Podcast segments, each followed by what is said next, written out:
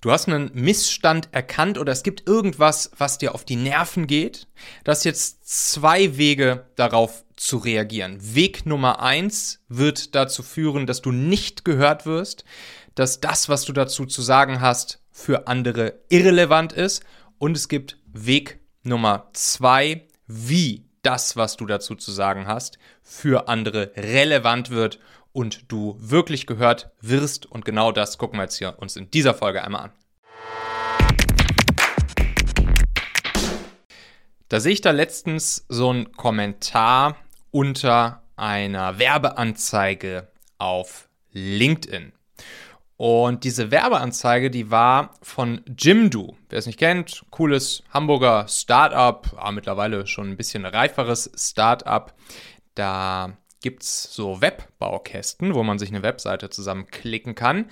Gründer Matthias Henze von, von Jimdo, der war übrigens auch schon mal hier im Podcast. Ich glaube, er, er war sogar mein aller, aller, allererster Podcast-Gast hier im Machen-Podcast, beziehungsweise damals ja noch Talente-Podcast.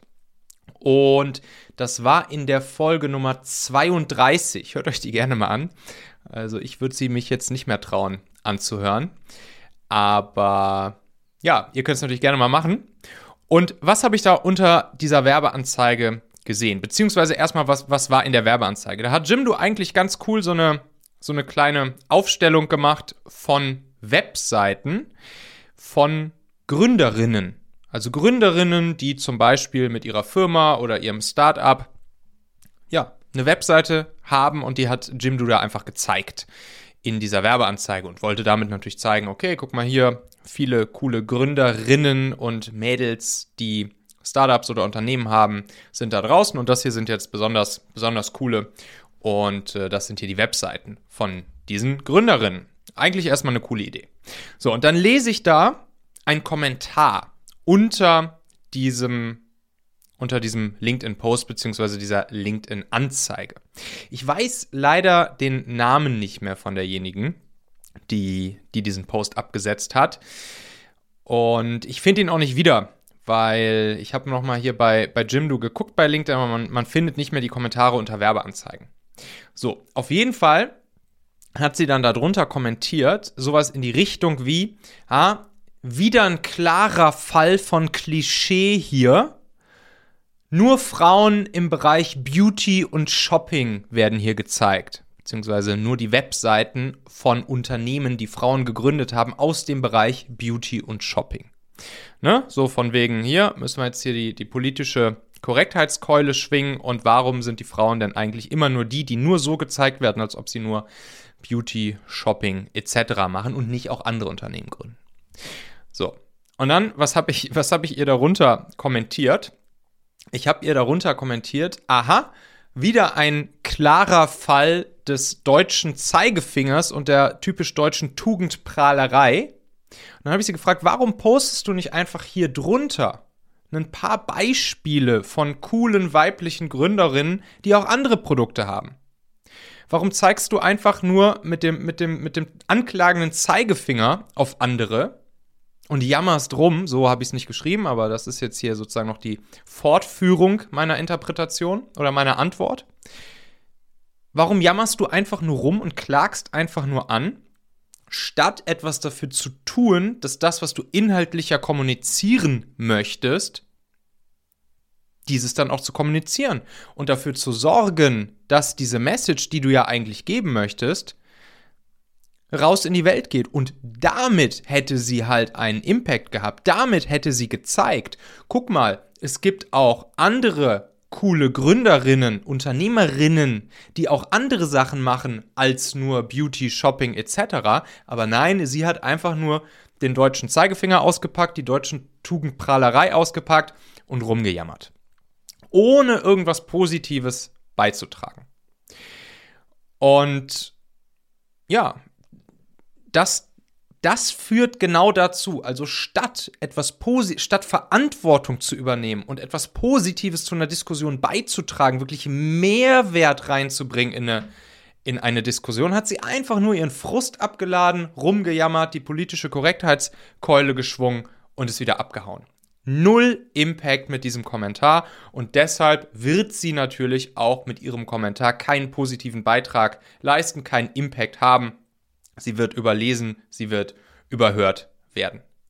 Wer anklagt, wer anklagt, der hat auch Verantwortung zu übernehmen. Anklagen, kritisieren ist okay. Aber relevant wird der, der anklagt und kritisiert, ausschließlich dann, wenn er auch Verantwortung übernimmt und positiv etwas beiträgt. Sonst ist es einfach nur billiges Rumjammern, meiner Meinung nach. Einfach nur billiges Rumjammern, ohne inhaltlich was beizutragen. Und dadurch wirst du nicht relevant, dadurch wirst du nicht gehört. Gary Vee hat das mal ganz cool letztens ausgedrückt. Er hat gesagt, es gibt nur zwei ganz winzige Gruppen von Menschen, die dir beim Rumjammern zuhören. Und das ist erstens deine engste Familie, deine engsten zwei, drei, vier, fünf Familienmitglieder, weil sie dich so sehr lieben und dir deshalb beim Rumjammern zuhören.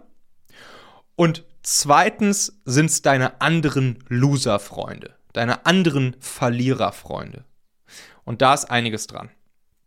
Und by the way, Politiker, die, die so tun, als ob sie sich für die, für die Armen und, und Schwachen einsetzen, die erzählen das in aller Regel auch nur, um damit die nächste Wahl zu gewinnen.